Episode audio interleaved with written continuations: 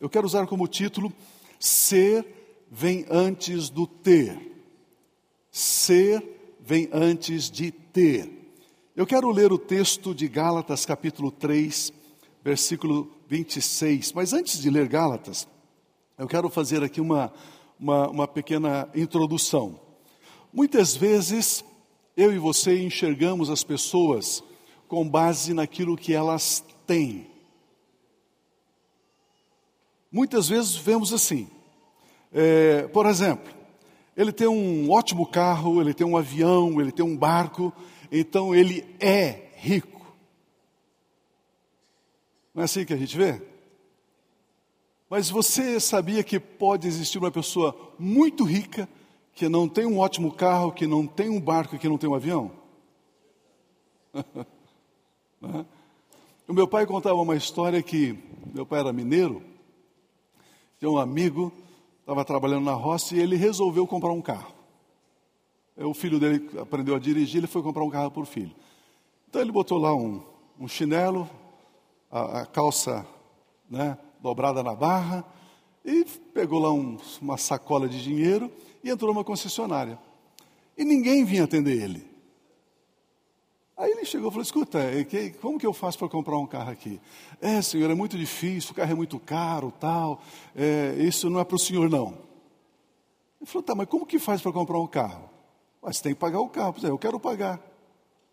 O senhor tem dinheiro? Tem, está aqui, ó. Colocou uma, uma, sacola de dinheiro em cima da mesa.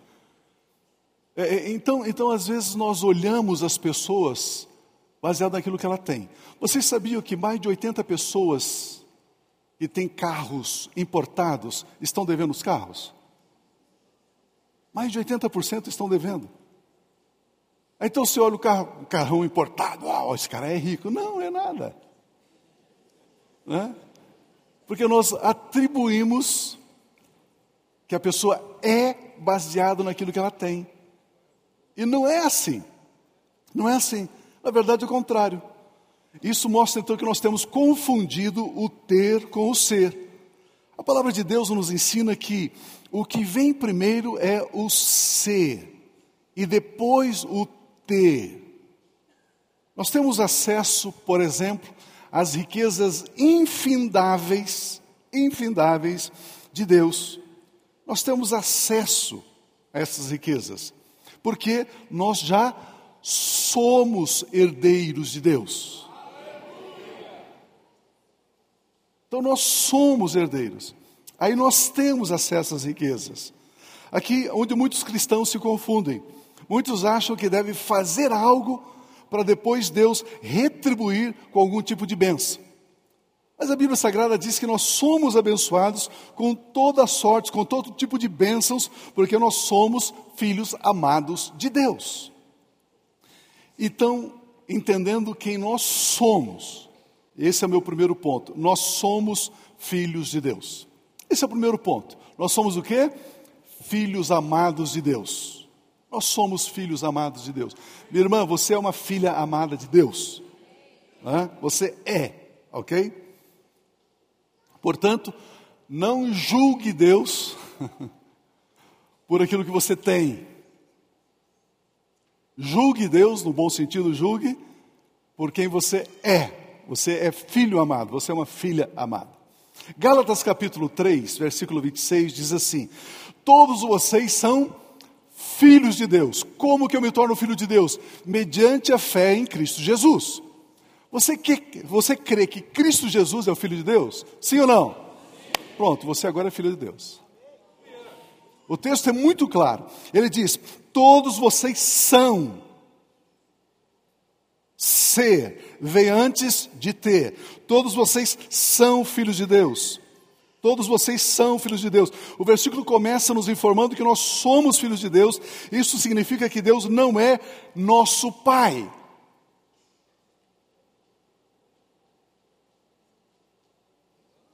Isso significa que Deus não é nosso Pai.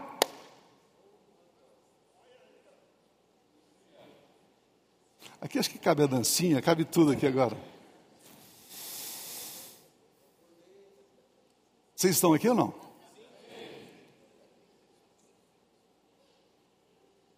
Meu irmão, hoje, em nome de Jesus, você tem que deletar, você tem que arrancar de dentro de você que Deus é teu Pai. Você tem que zerar isso hoje. Posso ouvir um amém?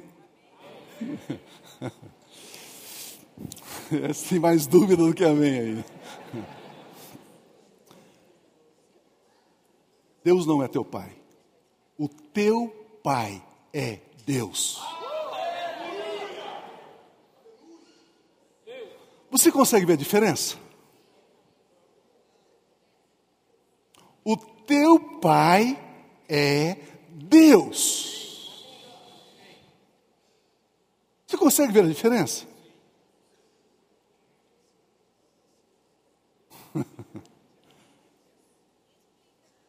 Deus é meu pai. Não, não, não, não, não. O teu pai é Deus. Por você ser filho, por ele ser teu pai, isso vem em primeiro lugar. Isso vem antes. Levante pela manhã e diz: Uau, o meu pai é Deus. Quando você diz assim, Deus é meu pai, isso fica muito longe, muito distante. Talvez, quem sabe. Não, não, não, não. Mas você tem a filiação, você é filho, e ele, o seu pai, é Deus. Mas essa é a diferença. E esse texto fala então que a filiação e a paternidade de Deus vem antes de termos Deus. Não tem como você ter Deus sem que você seja filho.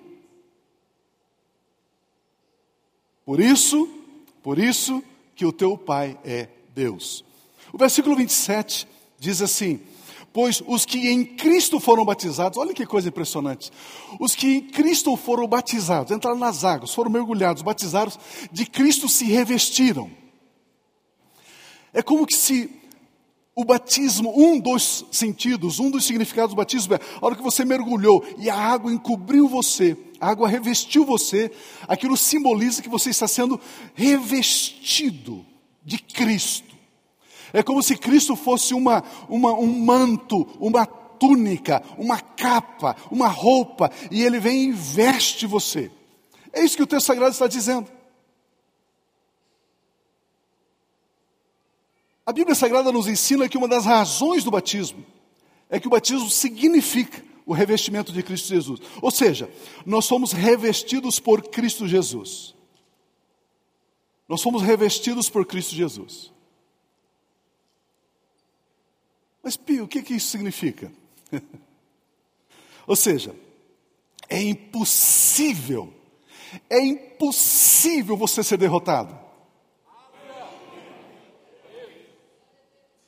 É impossível você ser derrotado. Porque para você ser derrotado, Cristo tem que ser derrotado antes. Não, não, não, espera lá, deixa eu explicar melhor aqui. Deixa eu explicar melhor. Quando nós cremos nessa verdade, recebemos essa verdade, os problemas param em Cristo. Eles não chegam em você a não ser que você duvide que Cristo tenha poder contra aquele problema. O que significa que nos revestimos de Cristo Jesus? Deixa eu dar um exemplo para você. Os pilotos que correm aí, eles colocam uma, uma roupa, um macacão, um traje. E esse traje é muito especial. É muito especial. Inclusive, se eles tiverem algum acidente e pegar fogo no carro, aquele traje protege eles do fogo. Eles não serão queimados porque aquele traje, aquele traje protege eles do fogo. Eles estão revestidos com aquele traje e aquele traje então impede que eles sejam queimados. Você foi revestido de Cristo e impede que os problemas cheguem na sua vida. A não ser que você abra o traje a não ser que você diga assim: a minha dor de cabeça, a minha enxaqueca, o meu problema, a minha falta de dinheiro. Aí você está abrindo o traje e você está possuindo aquilo que não é seu. Por isso que o texto diz que aqueles que foram batizados em Cristo, de Cristo se revestiram. Olha o versículo 28, por gentileza. O versículo 28 diz assim: Não há judeu, não há grego, escravo nem livre, homem nem mulher, pois todos são um. Todos o que? São. Ser. Pois todos são um em Cristo Jesus. Todos são um em Cristo Jesus. Nesse verso aqui nós estamos aprendendo que todos quantos desejarem, todos poderão ser salvos por Cristo Jesus. Não há etnias, não há homem, mulher, cor de pele, condição econômica que exclui alguém. Todos podem ser filhos de Deus. Todos. O evangelho ele inclui a todos. Olha o versículo 29, por gentileza. No 29 diz assim: E se vocês são de Cristo, diga: Eu sou são descendência de Abraão, diga eu sou. São herdeiros segundo a promessa, diga eu sou. No único versículo diz que você é de Cristo, você é descendente de Abraão, você é herdeiro segundo as promessas. Você é. Se você entende que você é, você tira da sua mente a falta, a necessidade. Porque ser vem antes do ter. Tem pessoas que acham que tendo, elas são. Não, não, não, não, não, não, não, não. E se eu entendo que eu sou, a leitura que eu faço das minhas circunstâncias, das minhas necessidades, é diferente. É completamente diferente. Todos esses versículos falam sobre ser antes de ter. Quando temos, veja isso, amados, quando temos antes de sermos, isso gera um vazio. Eu sei que todos nós aqui, todos nós, você que nos acompanha pela internet, que nos ouve pelo rádio, todos nós, todos nós, que desejávamos ter algo, e você lutou, lutou, lutou, conseguiu ter aquilo. A hora que você tem aquilo, gera um vazio. E agora? Gera uma insatisfação, um vazio. Por quê? Pergunta para mim, por quê? Porque você ainda não é. Primeiro você precisa ser para depois ter. Se você tem antes de ser, gera vazio. Se você tem depois de ser, gera gratidão. Gera gratidão. É diferente a ordem aqui. Nós estamos nos aproximando do final do ano. Esse tem sido um ano extraordinário. É um ano ilimitado. Posso ouvir um amém? amém? É um ano ilimitado. Amados, ilimitado não significa o quanto podemos alcançar, o quanto podemos obter, o quanto podemos ter. Ilimitado significa o quanto cremos que Jesus Cristo já fez. Hum. Uau. Quando admitimos o triunfo de Cristo Jesus, isso significa que nós também podemos triunfar. Quando eu creio que Jesus é ilimitado, Jesus Cristo é ilimitado, eu também posso me tornar ilimitado. Para tal é necessário saber que em Cristo Jesus somos justificados. Ou seja, Deus nos declara justos e irrepreensíveis por estarmos em Jesus. Posso ouvir o amém? amém? Veja assim: você só vence nas áreas que você crê que Jesus já venceu. Você só triunfa nas áreas que Jesus, que você crê que Jesus triunfou. Por exemplo, ah, eu fui diagnosticado com uma doença. Você crê que Jesus triunfou sobre essa doença? Sim, você recebe a cura. Se você não crê que Jesus triunfou sobre essa doença, você não recebe a cura. Consegue entender isso? Quando eu sei que Ele me justificou, Ele me perdoou. Se eu sei disso, eu não aceito culpa. Eu não aceito condenação. Porque eu sei quem eu sou, eu sei quem, em quem Ele me tornou, em quem Ele me fez. Vamos aprofundar um pouquinho e aprender mais sobre isso. Segundo ponto, Jesus Cristo, nossa justiça. Jesus Cristo, nossa justiça. Esse texto de Jeremias, capítulo 23, é um texto muito interessante, muito importante, porque Israel havia sido levado cativeiro para a Babilônia. Estava lá no cativeiro babilônico. E no cativeiro babilônico estava lá Daniel, estava lá Sadraque, Mesaque, Abdenego. Lembra da história? Eles estavam lá. E Jeremias, antes deles irem para lá, havia profetizado que esse cativeiro duraria 70 anos. Quantos anos? 70. 70 anos de cativeiro. Depois eles voltariam para a terra deles, Israel. Depois eles regressariam. Quando o rei da Babilônia levou a população cativeira, eles, eles levaram, os babilônios levaram os professores, os arquitetos, os médicos, é, é, é, enfim, o pessoal mais abastado. O pessoal que trabalhava mais com as mãos, os operários, ficaram, ficaram em Israel. Por que, que eles ficaram? Porque eles tinham que cultivar a terra, parte da colheita ficava para o sustento deles e o restante era levado para a Babilônia. Era assim que funcionava.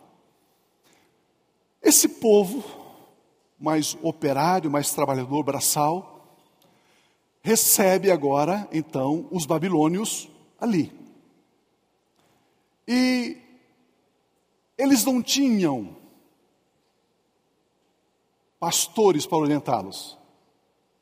Eles não tinham professores, eles não tinham os rabinos. O que, que eles fizeram? Eles começaram a casar os seus filhos e as suas filhas com os babilônios. Começaram a misturar. E essa mistura gerou um povo chamado samaritano. Daí que surgem os samaritanos. E é interessante que os babilônios, eles tinham cinco deuses. Quantos deuses? Cinco. Quando Jesus conversa com a mulher samaritana, Jesus diz assim: Você teve quantos maridos? Cinco. Jesus não estava referindo somente ao marido, um homem, homem, marido. Estava se referindo aos cinco deuses que os samaritanos tiveram. Cinco maridos. E o que você tem agora não é seu. Essa é a ideia do texto, é isso que está por trás do texto. Se você olhar a Bíblia do outro lado, está por trás assim, tá?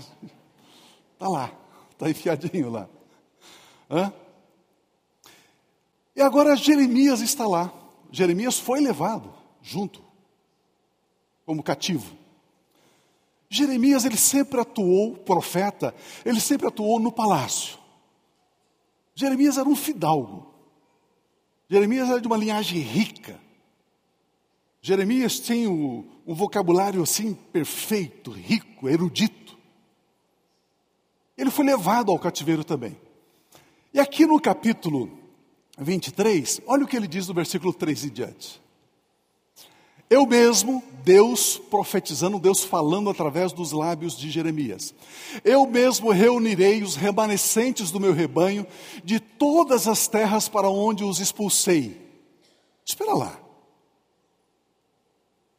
Eles não haviam sido espalhados por todas as terras. Eles estavam somente na Babilônia. Então significa que essa profecia não se aplicava para o fim do cativeiro babilônico, 70 anos. Era algo futuro, não era para aqueles dias. Porque eles não haviam sido espalhados de todas as terras para onde os expulsei e os trarei de volta às tuas pastagens, a fim de que cresça e se multiplique. Não, isso era futuro, não era para aqueles dias. Próximo versículo. Então, no futuro, essa profecia, no futuro, estabelecerei sobre eles sobre o meu povo pastores que cuidarão deles. E eles não mais terão medo. Uau! Eles não mais terão medo. Uau! Vocês têm três dias para a gente ficar aqui ou não? Eles não mais terei, terão medo. Como assim não mais terão medo? Quando foi que o medo se instalou no coração do ser humano? Lá no Éden. Quando Deus chega e diz assim: Adão, onde você está? Ele diz: Eu ouvi a sua voz, tive medo e me escondi. É interessante que, imagina que esse púlpito aqui, essa plataforma aqui, chame Jardim no Éden. Um jardim. Imagina que o nome desse lugar aqui seja Estado Perfeito. Imagina que o nome desse lugar aqui seja Justiça. Estado Perfeito. Quando Deus criou Adão e Eva, Deus colocou Adão e Eva no jardim, no estado perfeito, na justiça. Quando Adão e Eva pecaram, eles não estavam mais lá, porque Deus não perguntou, Adão, Adão, o que foi que você fez? Ele perguntou, Adão, Adão, onde você está? Porque você não está mais ali onde eu coloquei você. Entendem? Vocês caíram onde eu coloquei vocês. Vocês não estão mais na justiça. Por isso você tem medo. Quando nós lemos esse texto aqui, por gentileza, e eles não mais terão medo ou pavor, o que, que o profeta está profetizando? O que, que Deus está dizendo? Ei, eu vou colocá-los novamente nesse estado perfeito. Eu vou colocá-los novamente nesse estado de justiça. Porque a única maneira do ser humano não ter medo é se ele voltar a pisar aonde Deus o colocou por primeiro. Olha o versículo seguinte. Dias virão, declara o Senhor, em que levantarei para Davi um renovo justo, um rei que reinará com sabedoria e fará o que é justo e certo na terra. Olha o próximo. Em seus dias Judá será salva, Israel viverá em segurança, e este é o nome pelo qual será chamado: o Senhor a nossa. Ah, então isso estava sendo profetizado para os dias de Cristo Jesus. Jeová Yahuel Tztekinu. Yahuel Tztekinu. Jeová a nossa justiça. Jeová a nossa justiça. Essa era a profecia, essa era a declaração.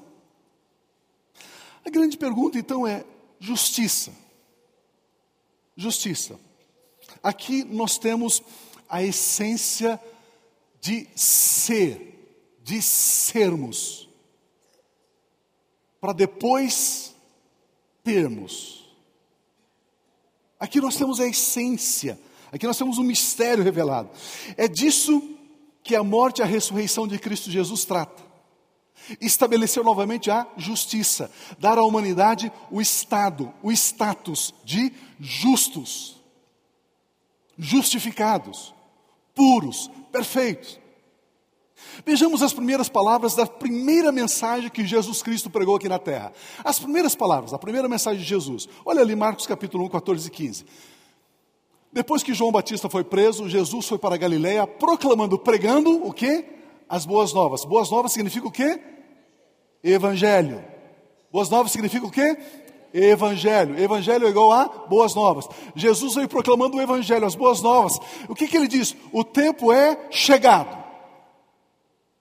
O tempo é chegado, dizia ele. O reino de Deus está próximo. Arrependam-se e creiam nas boas novas. Jesus está dizendo: Eu vim trazer a justiça. Para você vir habitar nesse lugar de justiça e não mais ter medo, você precisa arrepender-se e crer no Evangelho. Deixa eu voltar um pouquinho aqui atrás.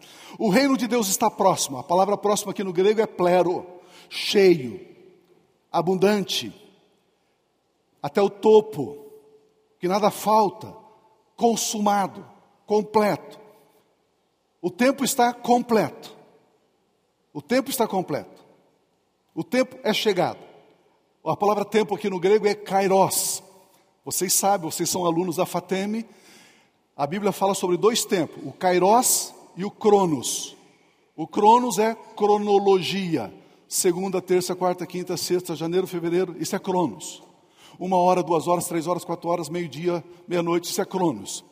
O kairos é o tempo de Deus que está acima do sol, que está acima do cronos. E de vez em quando, o kairos de Deus se manifesta no cronos humano. É isso que Jesus está dizendo. O tempo de Deus chegou, o kairos de Deus chegou no Cronos, no tempo do homem. Estão comigo ainda? Ok? E o tempo é está completo, está consumado. Você precisa arrepender e crer. Arrepender é metanoia, é mudança de mente. Deixar a antiga maneira de pensar. Por exemplo, antes de Cristo Jesus, pensávamos que algo não era possível. Depois de Cristo Jesus, sabemos que tudo é possível aquele que crê.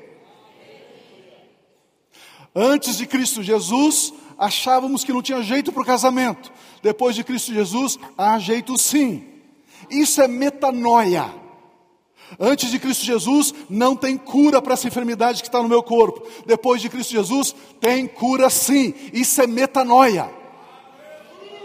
É mudar a maneira de pensar. Antes de Cristo Jesus, as coisas que eu tenho me faz feliz. Depois de Cristo Jesus, eu sou feliz porque eu sou filho de Deus. Meu pai é Deus. Por isso que eu sou feliz. Consegue entender a diferença? É isso que Jesus disse: metanoia, mudança de mente. Deixar a antiga maneira de pensar Antes de Cristo Jesus pensávamos, não há esperança para essa situação. Depois de Cristo Jesus, sabemos que nasceu uma viva esperança em nossos corações. Antes de Cristo Jesus havia somente o governo das trevas. Depois de Cristo Jesus, existe o governo da luz sobre a terra. Aleluia. Isso é arrependimento. Antes de Cristo Jesus, pastor, o mundo vai de mal a pior, não é verdade? Não. Depois de Cristo Jesus, o mundo vai de glória em glória. Meu irmão, você tem que mudar a mente. Jesus diz: se você não se arrepender, não mudar a sua mente, mudar a sua maneira de pensar, você não vai entender o que é justiça. Não vai entender o que é estado perfeito. Isso é crer no Evangelho, essa maneira de desfrutar da obra consumada de Cristo Jesus, crer no Evangelho. A Bíblia Sagrada diz, Romanos capítulo 1, versículos 16 e 17, olha ali. Não me vergonho do Evangelho. Não me vergonho do Evangelho, das boas novas. Por quê? Porque o Evangelho é o poder de Deus. Aonde está o poder de Deus? No Evangelho. Para quê? Para a salvação de todos, de todos quantos crerem, de todo aquele que crê, primeiro do judeu, depois do grego. Queridos, olha que coisa impressionante. O Evangelho é o poder de Deus para a salvação. A mensagem do Evangelho contém o poder de Deus para a salvação. A palavra salvação aqui no grego é soteria, livramento de moléstias, preservação, salvação. No Evangelho está o livramento da moléstia. E uma das maiores moléstias que afetam o ser humano chama-se medo. Você consegue imaginar você viver um dia sem medo? Uma semana sem medo? Um mês sem medo? A vida inteira sem medo. Pastor, mas eu não tenho medo. Todas as vezes que você duvida, você duvida porque tem medo.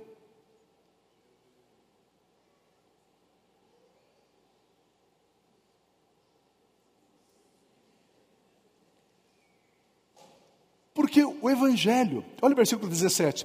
Porque no Evangelho é revelada a. Ah! O Evangelho é o poder de Deus. No Evangelho é revelada a justiça de Deus, uma justiça que do princípio ao fim é pela fé, como está escrito: o justo viverá pela fé. Justiça é um lugar, justiça é um estado, aquele lugar, aquele estado que Adão e Eva tinham antes de pecarem. É o estado perfeito. O que é justiça? Estado perfeito. O que é justiça? Estado perfeito. Jeová, nossa justiça. Vocês não estão entendendo ainda. Justiça é o estado perfeito. Justiça é um lugar, é uma posição. Por isso que aquele que está em Cristo. Então justiça é Cristo. Isto. Se você está em Cristo, você está nessa posição. Se você está em Cristo, você está no estado perfeito. Se você está em Cristo, você se revestiu de Cristo. Se você está em Cristo, não tem como o mal assolar a sua vida.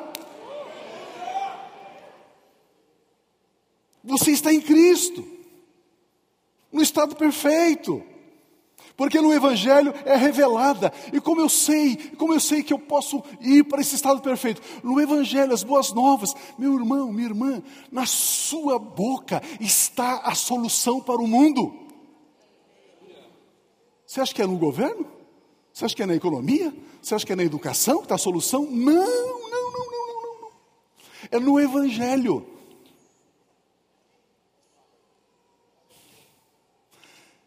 No Evangelho. Porque no Evangelho, o Evangelho é o poder de Deus, o Evangelho, no Evangelho é revelada a justiça de Deus, a justiça que crê que em Cristo Jesus você é livre de qualquer tipo de moléstia. Você estabelece, pelo conhecimento da justiça, um novo padrão de vida para você, um novo estado. Vejamos o que Jesus Cristo nos ensina em Mateus 6,33. Olha o que ele diz aqui: Busquem, pois, em primeiro lugar o reino de Deus e a sua justiça. Busca o reino de Deus e a sua justiça, busca esse estado perfeito. E todas as coisas, o que Jesus chama apartamento, é, é, é, é dinheiro, é, é, saúde, viagens, casas, carros, ele chama de coisas. Ele chama de coisas. Ele diz: se você é justiça de Deus, essas coisas são acrescentadas. Consegue virar ordem? Se você colocar a carroça na frente dos bois, no vento dos cavalos, vai funcionar? Por isso que não funciona na sua vida.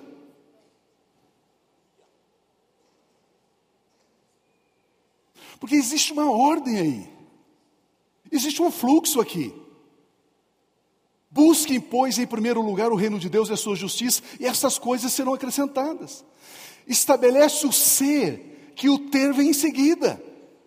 Depois de sermos declarados justos, as coisas serão acrescentadas. Romanos 14, 17 e 18 diz: Pois o reino de Deus não é comida, não é bebida, mas justiça, paz e alegria no Espírito Santo. O que, que, o que, que a Bíblia está nos ensinando aqui? Ou seja, nós buscamos o reino de Deus porque Ele é justiça.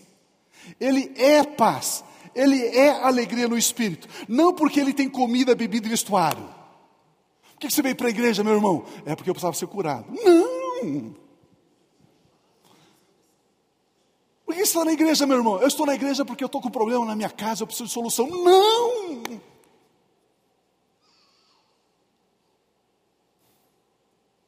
Eu estou na igreja porque eu estou buscando o reino de Deus, a justiça, o estado perfeito. Irmãos, eu quero é Jesus. O resto é resto.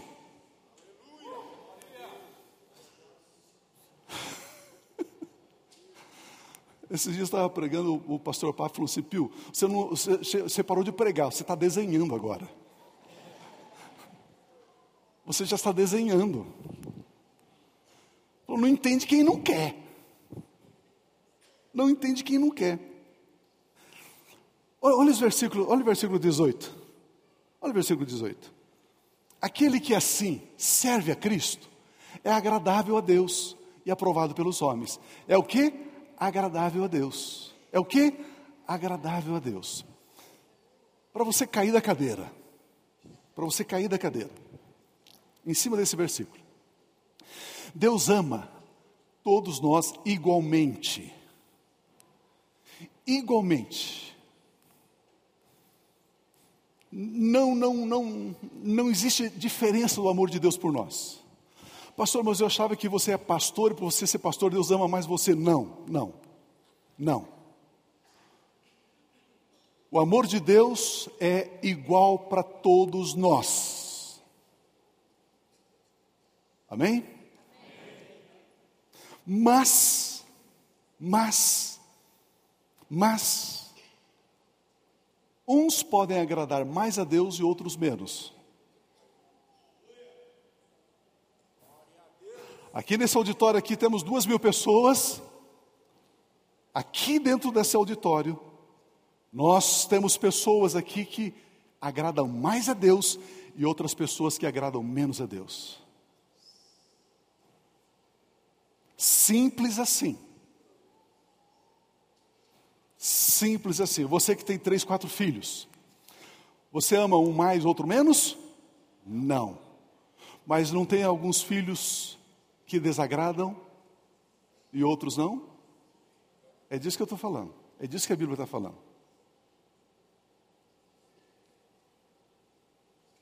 Nós amamos os nossos filhos, mas algumas atitudes, algumas escolhas, algumas decisões dos nossos filhos nos desagradam. Nos desagradam. É isso que o texto está dizendo. Aquele que assim serve a Cristo é agradável a Deus. Como é que você pode ser agradável a Deus? Crendo que em Jesus você é a justiça, em Jesus você é o estado perfeito, em Jesus você pode todas as coisas, você se revestiu de Cristo Jesus, você está em Cristo Jesus. Esse é o reino de Deus. E você está dizendo então que quando eu tenho medo, eu desagrado a Deus? Acertou, pegou, pegou. Quando eu duvido, eu desagrado a Deus? Acertou, pegou.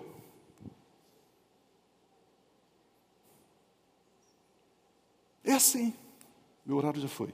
É assim. O nosso Pai Celestial ama todos os filhos igualmente. Todos igualmente. Vamos aprender um pouquinho mais. Quanto a isso, deixa eu ler aqui o versículo 11. Quanto a isso, temos muito que dizer, coisas difíceis de es explicar, porque vocês se tornaram lentos para aprender. Estou lendo Hebreus 5,11. O versículo 12 diz assim: Embora a esta altura já devesse ser mestres, precisam de alguém que ensine a vocês novamente os princípios elementares da palavra de, de Deus. Então, estão precisando de leite e não de alimento sólido. A palavra, a palavra leite, aqui no, no grego, leite é gala, né? Já comeu aquele chocolate galak, né? Chocolate de leite, gala, é grego, ok? Está escrito no grego ali, gala, leite. E gala significa o alimento para quem não sabe mastigar. É o significado de gala. É uma comida para quem não sabe mastigar. Usando um, uma, uma, um pensamento metafórico aqui, para as verdades cristãs mais simples. As verdades cristãs mais simples. Leite. Ok? O versículo 13 diz assim: Quem se alimenta de leite ainda é criança. E por que, que é criança? Porque não tem experiência no ensino da justiça. Se conseguir colocar, Gala, é, é, não? Não tem como. Não tem como. É, é, é, é Hebreus 5,13. Aquele, aquele que é criança, que precisa de leite, não está experimentado na palavra da justiça. Não sabe o que é justiça. Não sabe o que é estar em Cristo, que é um estado perfeito. É criança. É criança. Criança é levada de um lado para o outro. Criança, se você disser assim, faça uma corrente de sete quartas-feiras, Deus vai abençoar. Ela faz. É criança. Ela não sabe o que é justiça. Se você fizer três madrugadas no monte, Deus vai abrir uma porta nesse problema que você está enfrentando. E a pessoa vai. Isso é criança não sabe o que é justiça. O reino de Deus é justiça, é estado perfeito em Cristo Jesus. Quem tem experiência com a palavra da justiça, quem não tem experiência ainda é criança. Isso significa que quem pensa que pode agradar a Deus pelas suas obras e não por crer e receber a obra de Cristo ainda é criança. Todas as vezes que um cristão faz algo para receber uma bênção de Deus, esse cristão está tendo atitude de criança. Meu Deus. Meu irmão, fé não é crer que Deus vai fazer, fé é crer que Ele já fez.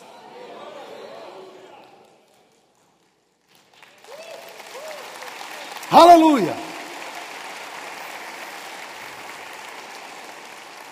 O versículo 14 diz: Mas o alimento sólido é para os adultos, os quais, pelo exercício constante, tornaram-se aptos para discernir tanto o bem quanto o mal. Alimento sólido, alimento completo, o alimento sólido. E por causa do tempo, deixa eu pular um pouco aqui. Vou pular bastante. Lucas capítulo 11, versículos 9 e 10. E aí eu quero encerrar com esse pensamento aqui, para a gente ajustar, queridos. Eu não sei se vocês percebem, mas nós estamos crescendo. Vocês percebem isso? Nós estamos crescendo, estamos amadurecendo. Olha o que Jesus diz aqui, sobre às vezes orar, sobre essas coisas que acontecem aí. Por isso lhes digo: peçam e lhes será dado, busque e encontrarão, bata e a porta lhes será aberta. Olha o versículo 10. Pois todo o que pede, recebe, o que busca, encontra, aquele que bate, a porta será aberta. Pastor, aí está escrito, pastor. Jesus disse: tem que bater, tem que fazer a campanha, tem que ser as batidas à porta da graça, tem que fazer. Jesus disse: tem que fazer. Não, não tem. Mas está escrito, pastor. Não, não tem que fazer.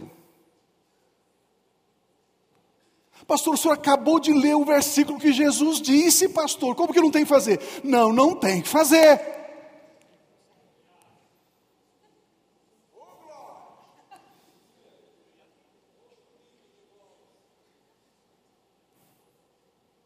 Pastor, me prove. Me prove. Me prove que na minha oração eu não tenho que ser intenso. Ah, eu estou batendo, eu estou pedindo, eu estou buscando. Jesus disse que eu tenho que bater, eu tenho que pedir, eu tenho que buscar. Tenho... Não, não faça isso, meu irmão. Não faça isso. Deus pode ficar meio assim. Tá, né? Não faça isso. Pastor, como é que eu faço? Pai, obrigado, eu recebo. Por quê? Porque eu estou no estado perfeito. Eu estou no lugar chamado justiça.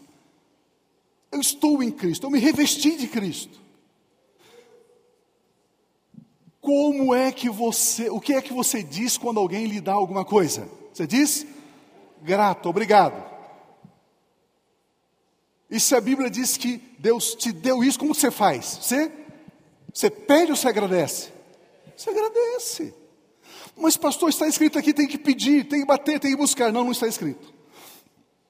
Olha os versículos, Lucas 5, 11, 5 a 8. Então Jesus lhes disse: Eu estou lendo agora antes do bater, pedir e buscar, os versículos anteriores, ok?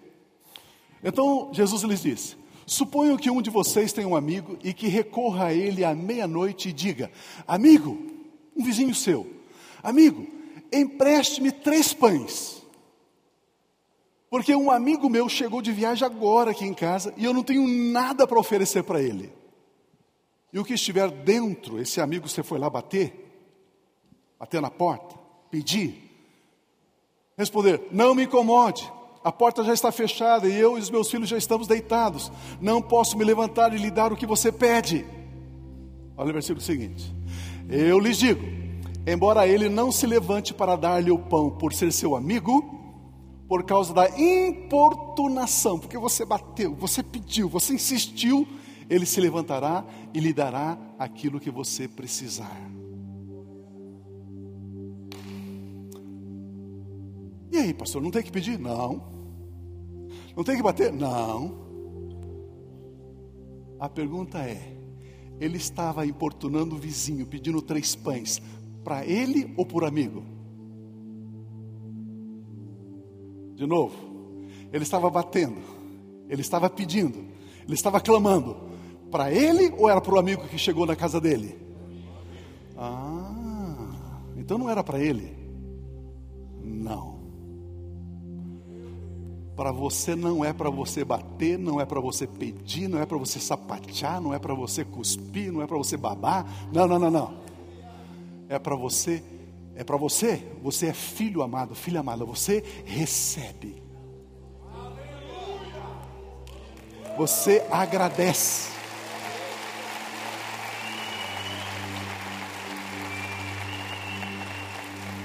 Se porventura você for orar ou interceder por alguém, aí Deus diz: aí você pode sapatear, aí você pode pedir, aí você pode bater, aí, aí sim. Não desista do seu esposo, não desista da sua esposa, não desista disso, não desista daquilo, do seu vizinho, da sua sogra, não desista. Pode bater, pode pedir, pode vai, vai, vai, vai, vai, vai, vai, vai, até ele abrir para você.